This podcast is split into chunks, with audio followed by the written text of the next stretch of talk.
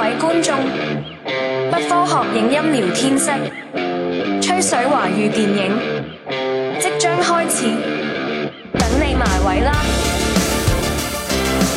！Hello，大家好，欢迎光临不科学影音聊天室，我是亮八。哎，这次就是好久不见了啊，时隔了半个月。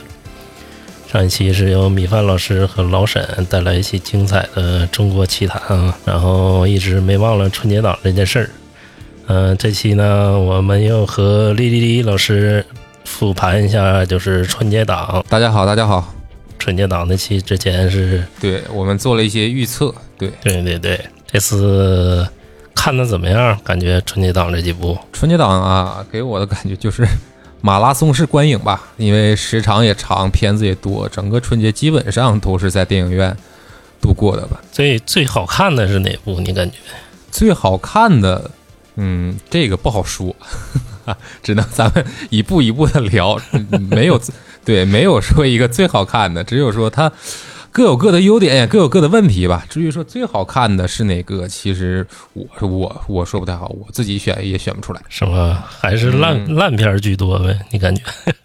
对，这个确实是烂片居多。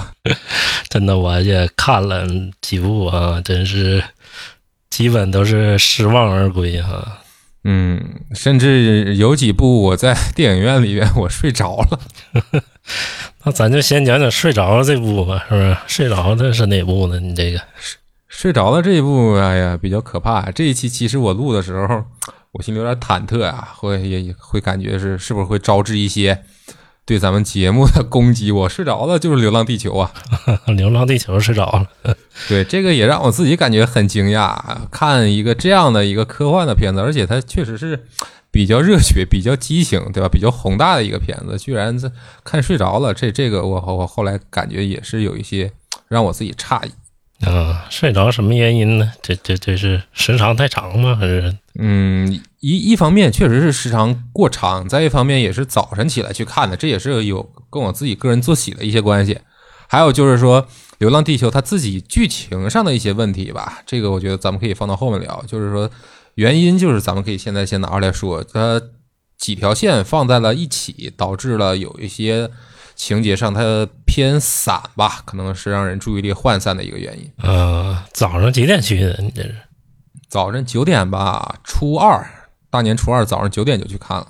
大年初二早上九点就去看了啊？嗯，对啊，得支持华语电影啊，第一时间就要去感受。这是咱们上一期节目里说，第一时间出来，咱们第一时间就要去看了。对，我可能是看的最晚的了。你这确是确实是第一时间，这是你看的第一部吗？就是春节档。嗯对啊，春节档看的是第一部，就是《流浪地球》，然后第二部我看的是那个《交换人生》，然后《满江红》是之《满江红》，然后是《无名》。啊，行，嗯，那咱就先说说《流浪地球》吧。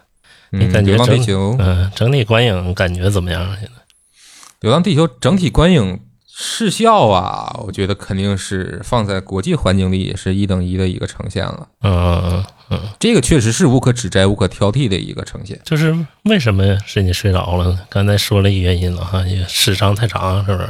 嗯，时长太长，嗯对，再加上它几条线其实讲的有点散嘛，比如说数字生命啊，那个刘德华的那一条线哦，我我睡着的时候就是刘德华和宁理两个人要去水下把那个什么对服务器激活的那一段，让我感觉有点昏昏欲睡。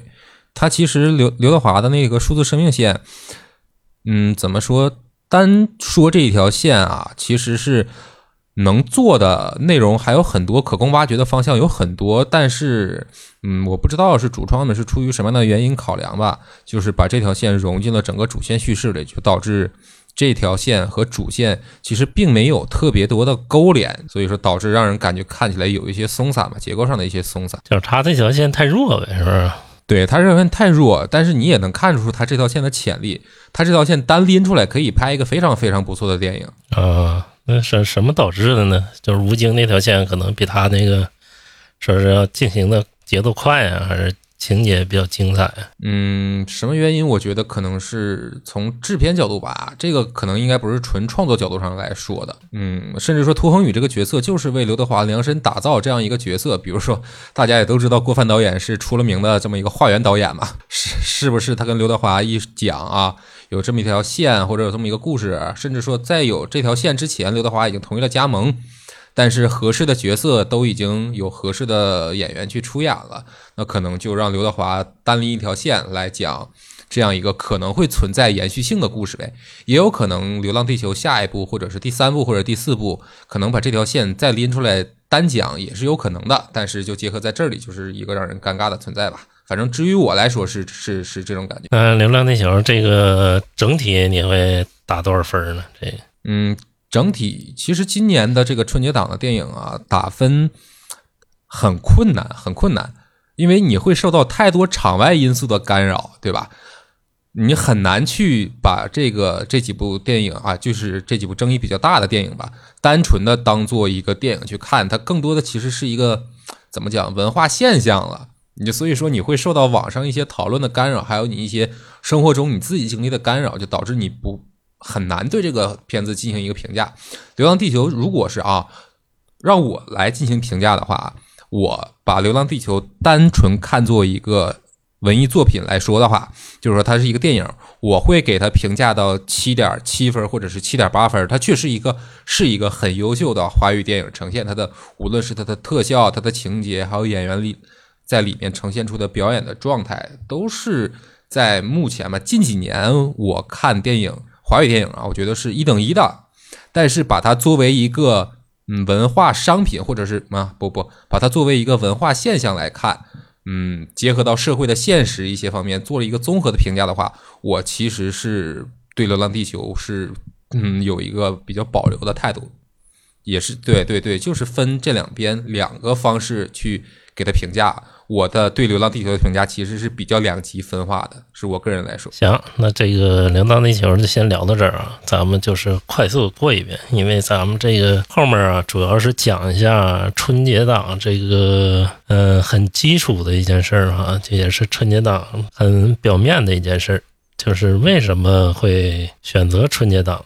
春节档这个表面上看哈，大片儿无数哈，但是内核里却是。过度包装，或者对这个影片就是过度的一个嗯商业上的营销哈。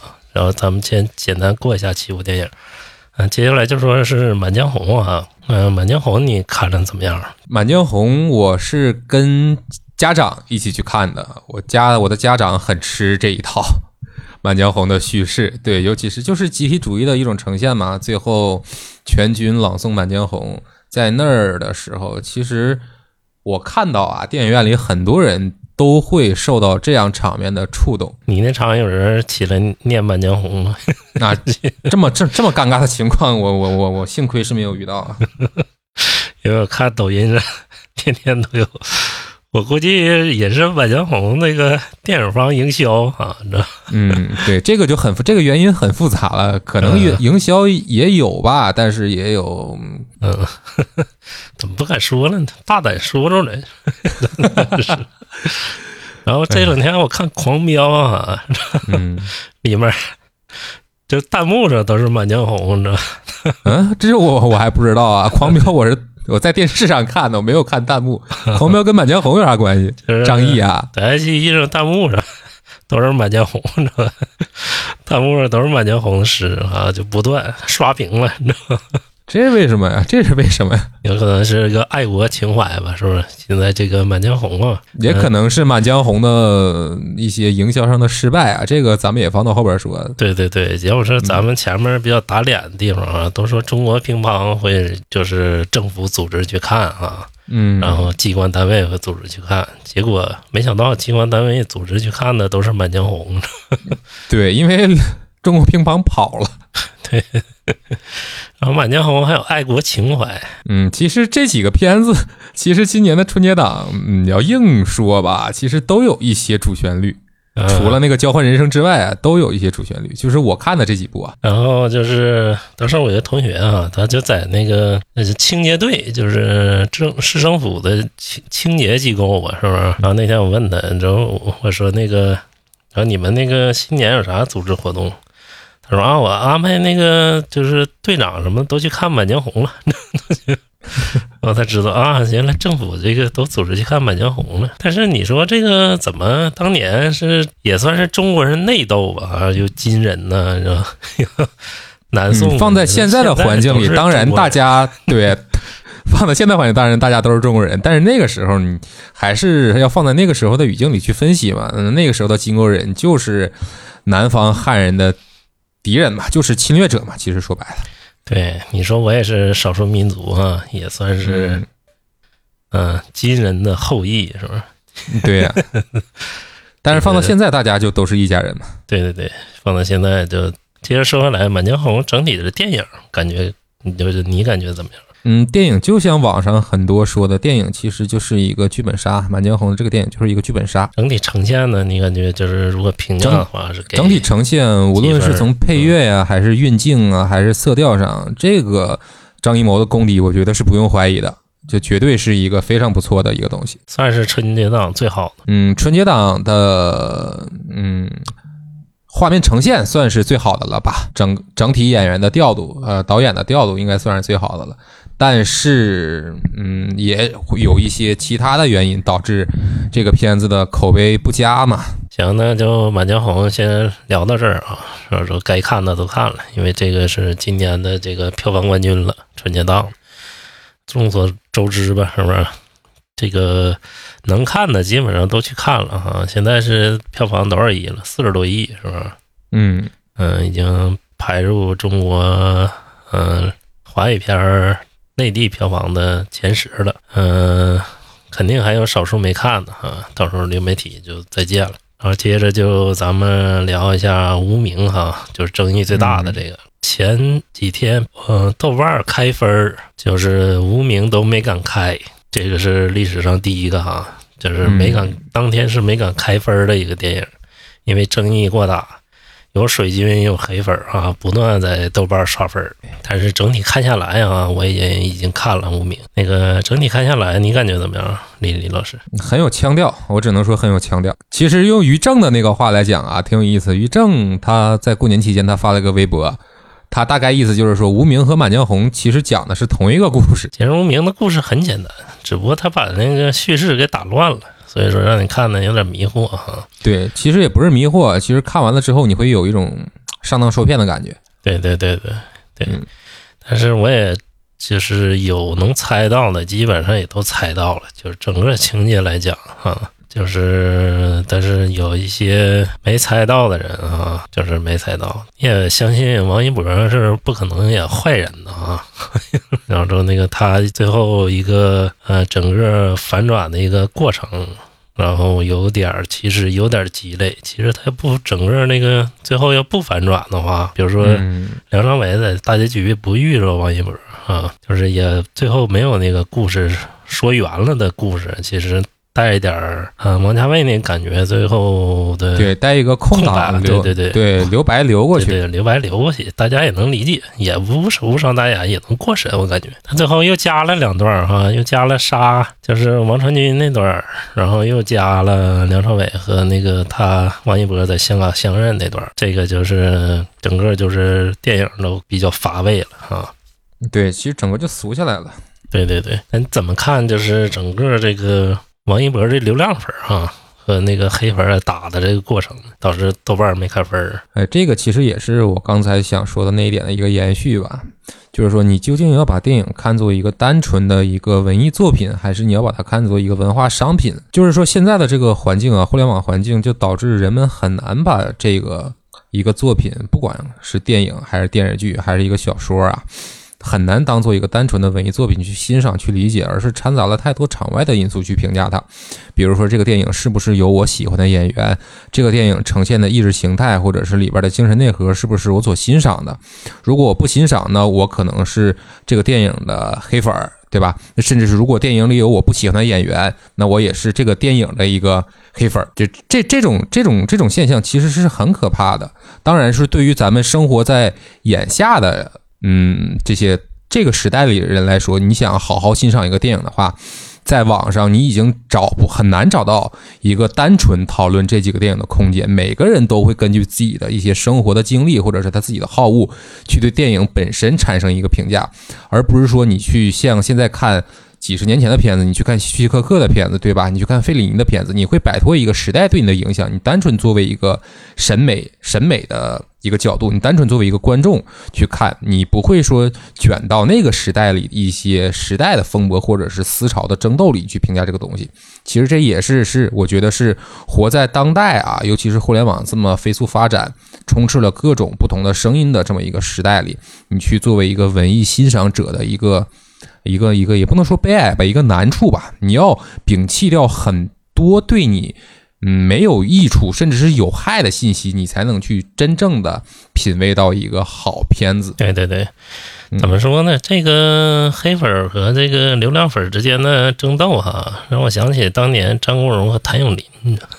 啊，当然，两个集团都是为了自己的偶像，但这黑粉哪儿来的哈？我这个始终现在都不太理解。你作为嗯业内人士，就是你能讲述一下，就是黑粉是怎么来的吗？就这么数量庞大的，突然之间就来了。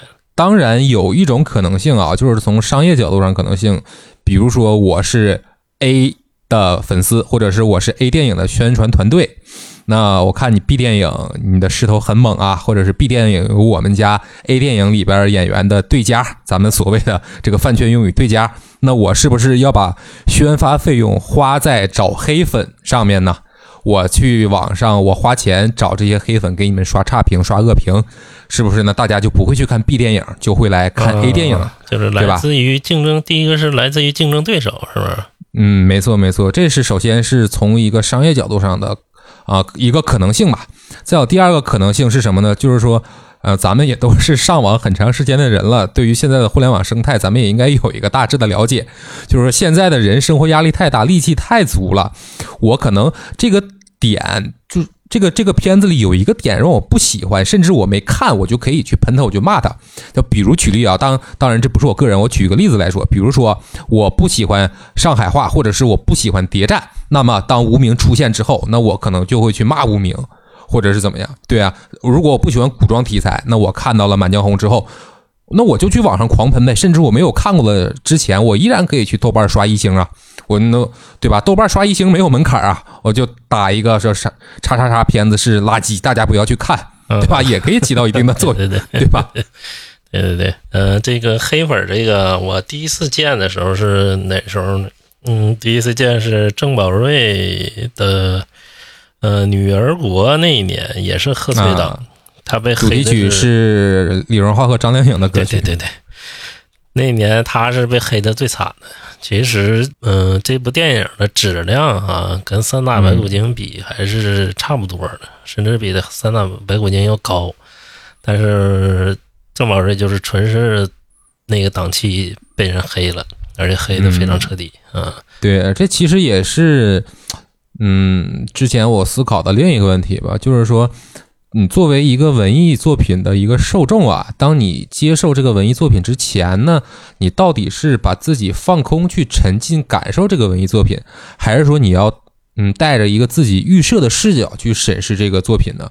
就比如说拿一个中国哲学常用的一个词来说，你到底是一个六经助我行的这么一个观众，还是一个我助六经是？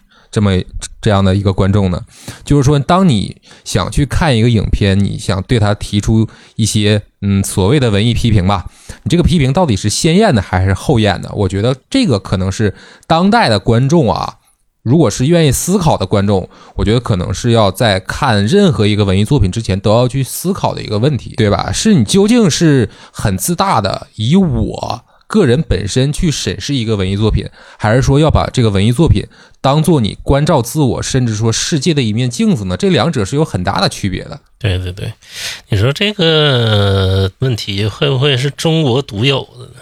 在好莱坞历史上，你说有过这种嗯、呃互相打的局面吗？就是一个档期好几个大片儿互相打。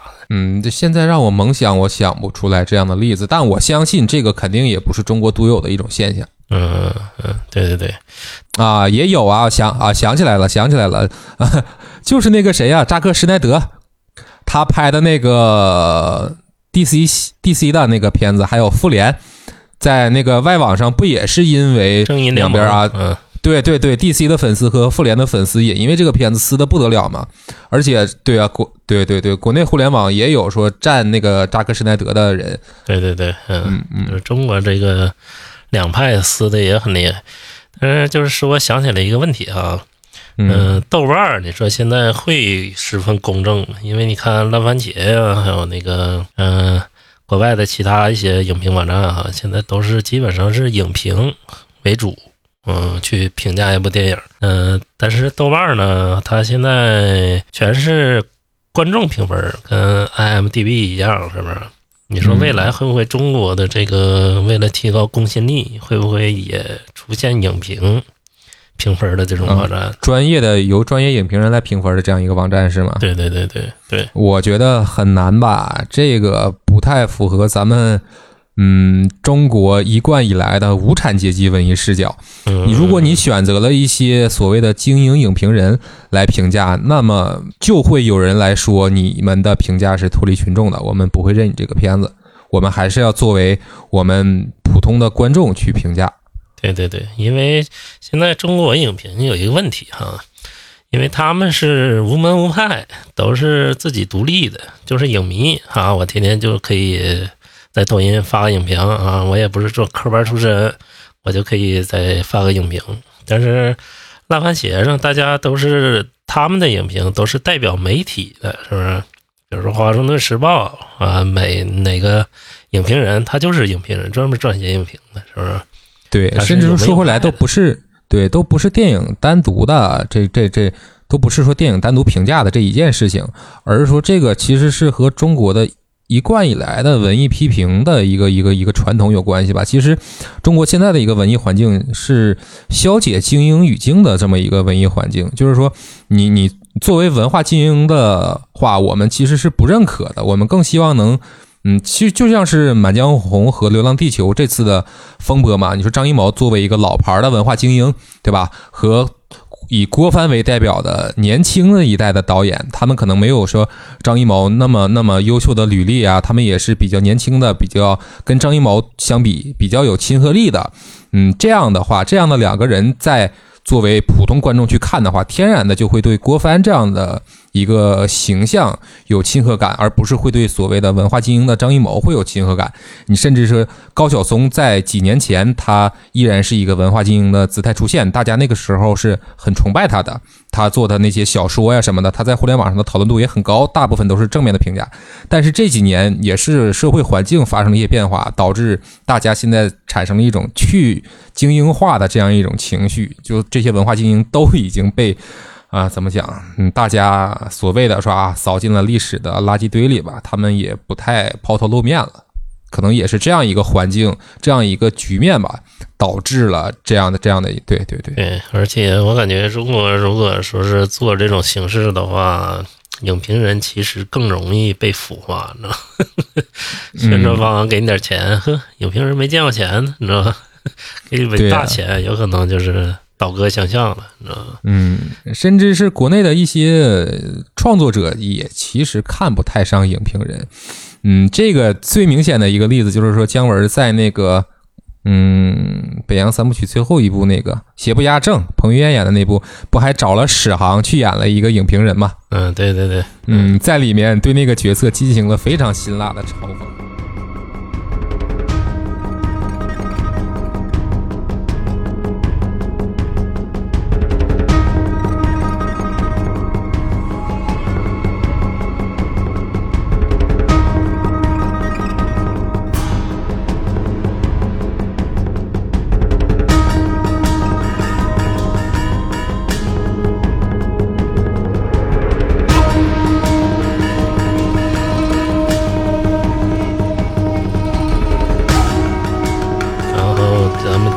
就说下一步哈，下一步就是《交换人生》啊。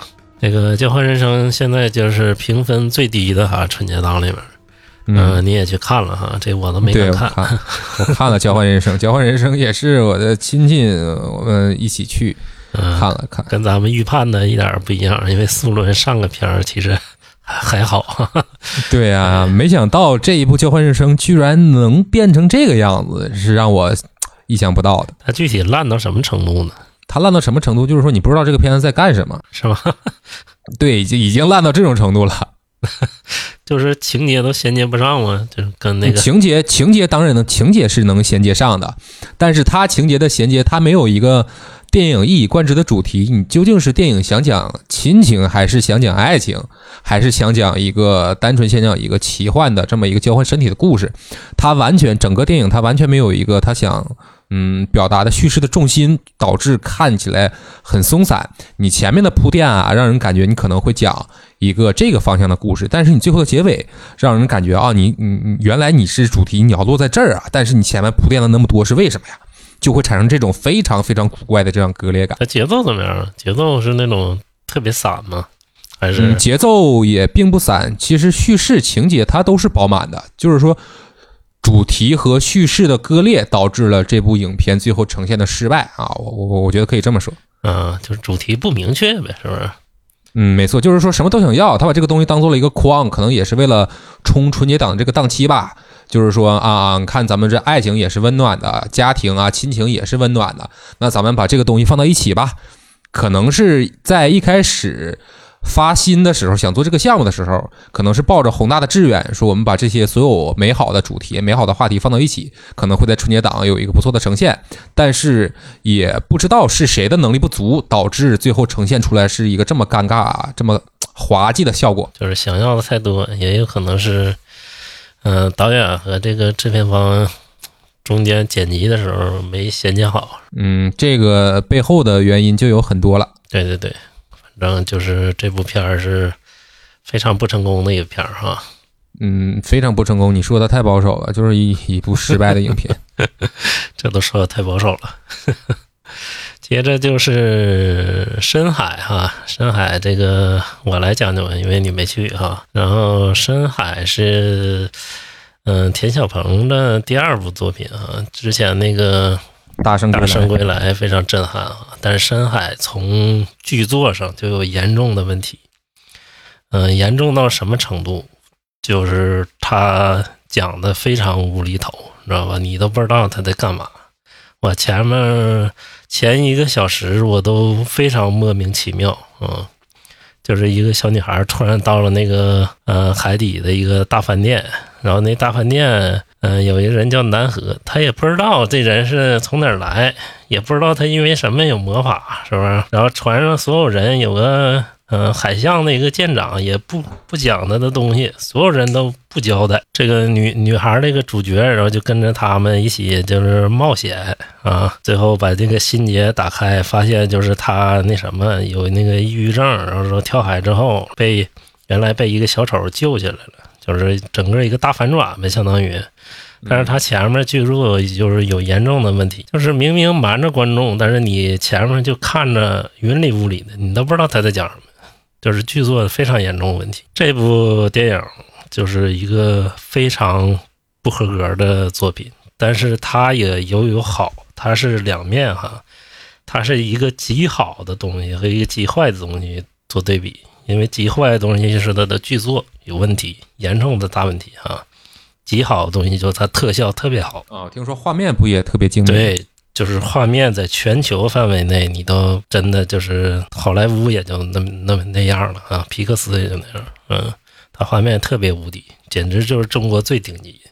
我就没见过这么好看的动画啊！场面上啊，场面上就是仅仅是视效上而言，但是剧作上是一个非常失败的一个动画片儿啊！我都没想到这么失败，我以为嗯，再差也就姜子牙啊、杨杨戬，这几年就是中国的动漫应该是口碑比较稳定的。我怎么看了一个 这种作品啊？对，这个其实我觉得你刚才说的这一点，其实和可以和《流浪地球》放在一起聊一聊。对我有一个朋友啊，他也是春节档都去看了。他给《流浪地球》和这个《深海》的评价都是工业垃圾。我觉得他的这个这个用词很准确，就是说他他说说白了什么，就是他也承认啊，《流浪地球》的特效和《深海》的画面都非常的好，都是达到了整个国际的水准吧。但是没想到这么精美的东西啊，对他而言这么精美的东西啊，一个外壳你居然包了这么一个孱弱无力的一个内核，这其实也是一个挺有趣的一个现象吧。就是说咱们现在国内电影的工业化程度其实已经完全可以和国际接轨了，但是你故事呈现还是这么的无力，其实是一种 荒很荒诞的一个一个一个感觉吧。对对对，现在我跟你说，还是靠你们编剧工业，你们编剧工业一旦起来，中国电影才真腾飞了。那没有没有没有没有人重视我们呀，没有人重视我们呀，所有人都过来能踢两脚。对这个倡导啊，呃，中国电影行业一定要重视编剧，因为现在空有外壳的这个电影太多了啊，太多了。对啊，甚至是如果我真的想看一个视效的华丽啊，或者怎么样，那我去玩游戏呗。游戏的效果 不比电影要精美很多吗？对对对，我整个 PS 五玩一玩是吧？对呀，你甚至一一张盘二三百块钱，你去春节档你看两三部电影，你就可以，对吧？买一个游戏碟看一个电影两个小时，一个游戏碟你能玩十多个二十个小时，那个成本是是完全是对吧？这是空有外壳，嗯，一下使我想起了当年的某些事儿啊。就是张艺谋早期的几个片子，嗯，现在回想起来，基本上都是视效大片儿哈，没什么故事内核。然后这个这几部就讲完了哈，然后中国乒乓就是谁都没看，也基基本上也不能属于严格来说不能属于春节档的电影。对对对对，因为档期错过了哈。嗯，接着咱们就来聊聊春节档。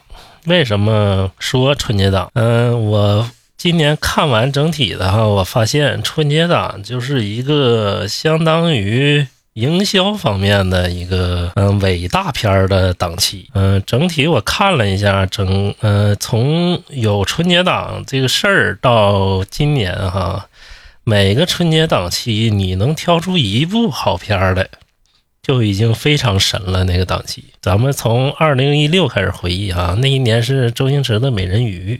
美人鱼，然后《西游记》三打白骨精和《澳门风云三》啊，这三部没一个好看的。嗯，就是三打白骨精还算可以吧，美人鱼是真的失望，你知道吗？然后接着看二零一七哈，二零一七是功夫瑜伽，呃，《西游伏妖篇》、《乘风破浪》，然后还有那个《大闹天竺》和《熊出没》这几个片儿也是一样啊。现在豆瓣评分一般，对。能超过呃六的只有《乘风破浪》，《乘风破浪》现在也不知道超没超过六了，应该是也是没超过啊。然后二零一八年只有一部《红海行动》算是能看的片儿啊。嗯，而且《红海行动》也引发了一些风波嘛，就是电影分级的事情。对对对，《红海行动》算是能看的片儿，但是你说它经典吗？《红海行动》我到现在我没看过第二遍，《红海行动》只是当时看的挺爽的啊。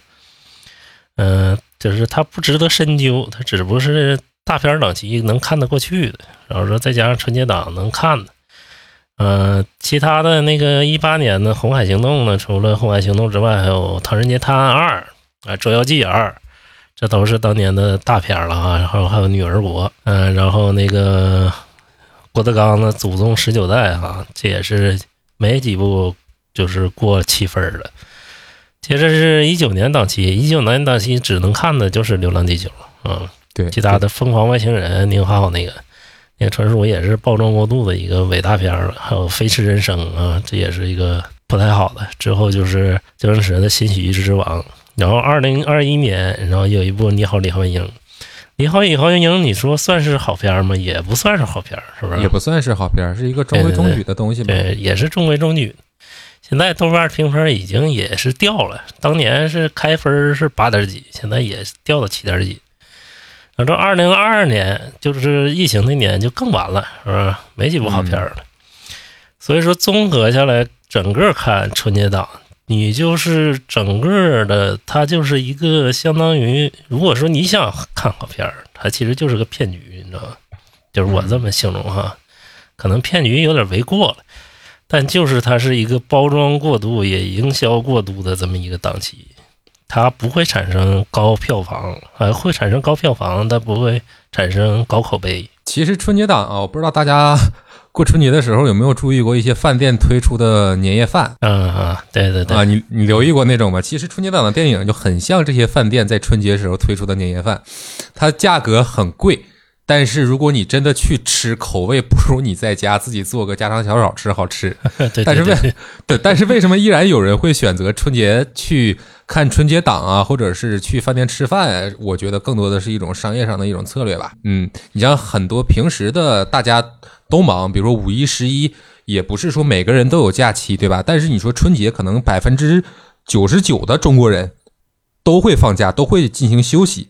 那这个时候，那我们有一个春节档的影片，我们赶在这个档期里，我们大干快上，我们趁着这个档期，说难听的就是收割一波呗，对对对，那不就收割一波对，纯收割一波，不趁着不趁着这个时候来，那还会对对对对对，还会怎么样？甚至是、嗯对，甚至是春节档的一些片子，其实这些年啊，你看，就是你刚才举例的这些春节档的片子，其实硬说的话，都比较，嗯，相对来说吧，除了《红海行动》之外，相对来说都是比较合家欢的电影。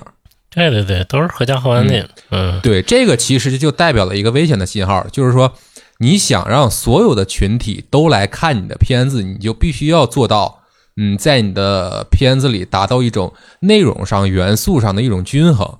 不管是你的剧情呈现，还是你的画面呈现，还是你要找的演员，你必须要符合绝大多数人的审美的趣味和需求。这就导致说，你不可能导演会在春节档的片子上有很多个性的体现。你比如说今年春节档的这个《无名》，其实就是一个比较特例的一个事情吧，对对对，对吧？对，比较特例。对，春节的时候我也看了那个谁，呃，那个爱尔兰那个导演马丁麦克唐纳的一个新片儿，那个《暴丧女妖》。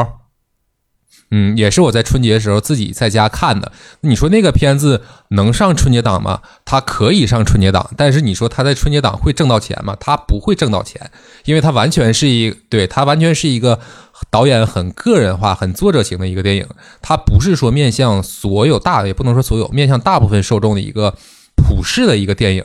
然后呢，就是春节档呢，其实它是从哪儿开始？它是从贺岁片儿开始。但是这贺岁片儿哪儿来的呢？是从香港来的舶来品啊，就是中国香港来的舶来品。中国香港当时是由黄百鸣挑头啊，做了好几部贺岁片儿，比如说《家有喜事儿》啊，这是贺岁片儿的源头了。然后到后面一直每个春节期间都有一部贺岁片儿，但是他们也一样哈，基本上都是包装过的一些。嗯，现在看有可能几部经典了啊，当年看其实影评人都不算是特别看好的。嗯，然后在一九九五年，然后那个成龙的《红番区》是中国第一个贺岁片儿，因为他引进的时候他就打的贺岁片儿的题材。然后那一年之后，冯小刚连续推出了贺岁片儿，是不是？但是冯小刚那几部还是算口碑比较不错的哈。对，在当年算是对，如果没有他当年那个高口碑和高票房，嗯，就是。呃，也不算高票房，但当年也算很高票房。给推下来的话，就整个贺岁档也不会出来。之后贺岁档就是开始细分化了。贺岁档分为就是元旦前的档期啊，就是那个年底这档期，还有之后的就是春节档。春节档这个就是现在最热闹的一片天地了，整个的档期以来。嗯，大制作基本上都上春节档了，还有一部分比较勇敢的小片儿哈，能逆袭的，你知道吗？像那个《你好，李焕英》，总体来说来说都是喜剧片居多，合家欢居多。但是春节档整体来讲就是一个娱乐，它必须呢就是影片的一个包装营销，嗯，你不能让它涵盖什么意义，嗯，想看好片儿。其实今年这个几个包装过度的东西，都以为大家都是都以为是好片儿呢，是吧？就去看去了。嗯，甚至说今年争议之所以这么大呀，嗯，其实也是有这一定的原因存在。如果这几部片子不在春节档上映，可能也不会引发这么多的骂声。对对对，你说包装那么过度，大家都以为是好片儿呢，那我就看见了，结果大家都失望失望而归了，是不是？这就造成一个心理的落差，所以说大家都会有有骂，然后也有赞，是吧？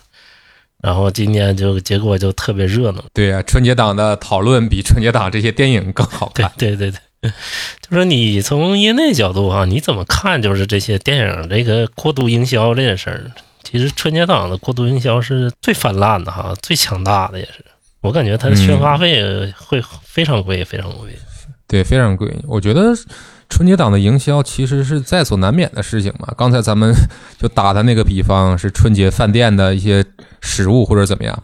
其实你要春节档电影更嗯具体或者恰当的一个例子，有点像南锣鼓巷嗯嗯，或者是什么春熙路，或者是这种地方，就是说你去了这个城市，你一定要会去这些街上转一转。你以为是名胜古迹是不是？对对，没错，你一就是。你会在网 你会在网上看到很多关于南锣鼓巷、关于鼓楼什么的宣传，但是如果你真的去了，你看完之后你会很失望，你可能都会劝别人说，下次去北京千万不要去南锣鼓巷，什么都没有，吃的也难吃啊，人也多，你可能就会有这种感觉。但是比如说你离开了北京，你去了。呃，比如说成都，你你依然还是会去，比如说春熙路看一看。你去了大理，你也会去古城转一转。其实这个是难免的。对对对对对，基本上就是这样。春节档也是一样啊，千万不要迷信春节档有啥好片儿。嗯，因为咱们刚才也其实也聊了嘛，春节档它不会有针对于某一个固定的观影群体的好片子，比如说我就是爱看纯粹的动作片儿，我想去春节档找一个纯粹动作片儿，不可能，它一定是要照顾到最广大的用户的观影体验，它拍了一个片子上来了。你甚至说《满江红》其实也有这样方面的考量嘛。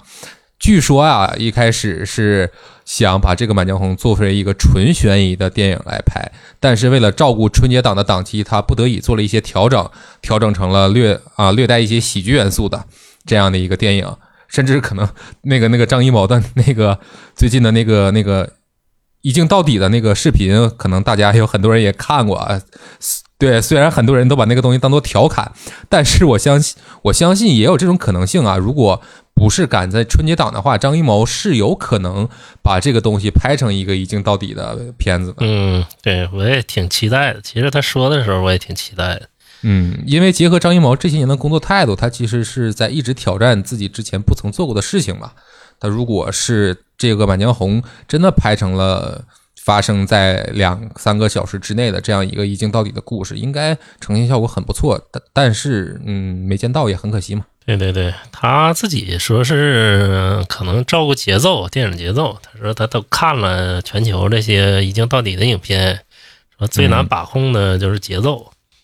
对，但是我看鸟人的节奏也挺好，是吧？但是也很好啊对。呀，但是鸟人是伪的一镜到底哈。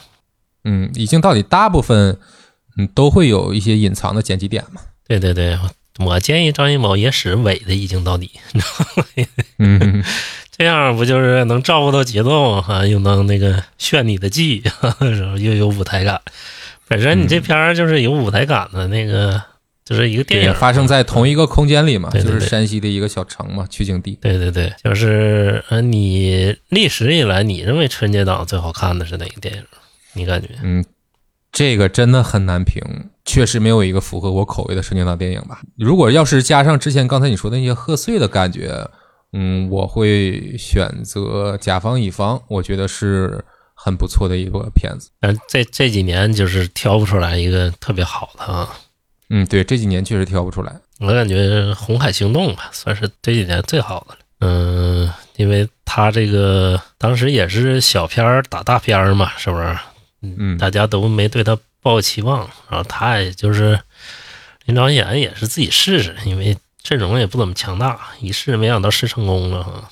这种小片儿突围大片儿的这种，还是有可能就是逆袭出来呃对逆袭出来的。但是现今年就是小片儿打大片儿，就是没有逆袭哈，因为小片儿没有一个成功。对小片儿全是喜剧片儿。嗯，但是你说今年最成功的是谁啊？今年最成功还是《熊出没》，人家闷声发大财。对对对，《熊出没》已经成功好几年了。嗯、接下来的春节档哈、或者说是各个档期，你感觉哪个档期其实是最适合出好电影？就是华语票房这几个呃能打的片儿哈，比如说《战狼》啊、哪吒呀、然后包括那个排前几名的哈，基本上都出自暑期档。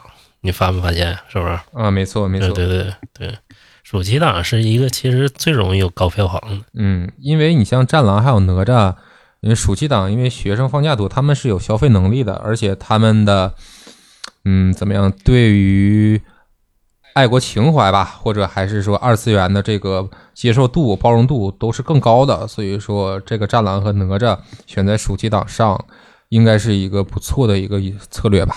所以说呢，话说回来，就是大家千万不要迷信春节档啊！春节档虽然看似都是大片儿，但千万别就是嗯、呃期望过高哈。今年、嗯，就是说怎么样，春节档你去春节档看电影吧，它绝对不会出错，但是也绝对不会很好，对对只能这么说。对，尤其是咱们有这个迷影情节啊，或者说是特别那什么特别爱看电影的一些影迷哈，有一定自己的审美的标准的，对春节档一定要保守，一定要保守，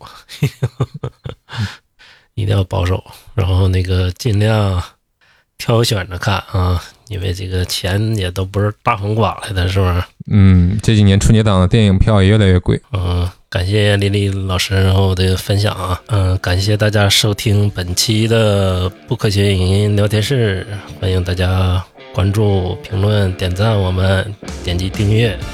嗯、大家可以在小宇宙、喜马拉雅、QQ 音乐、网易音乐听到我们，还有苹果播客。嗯、多多支持我们，感谢大家，感谢，谢谢，谢谢，拜拜谢谢，拜拜。拜拜拜拜。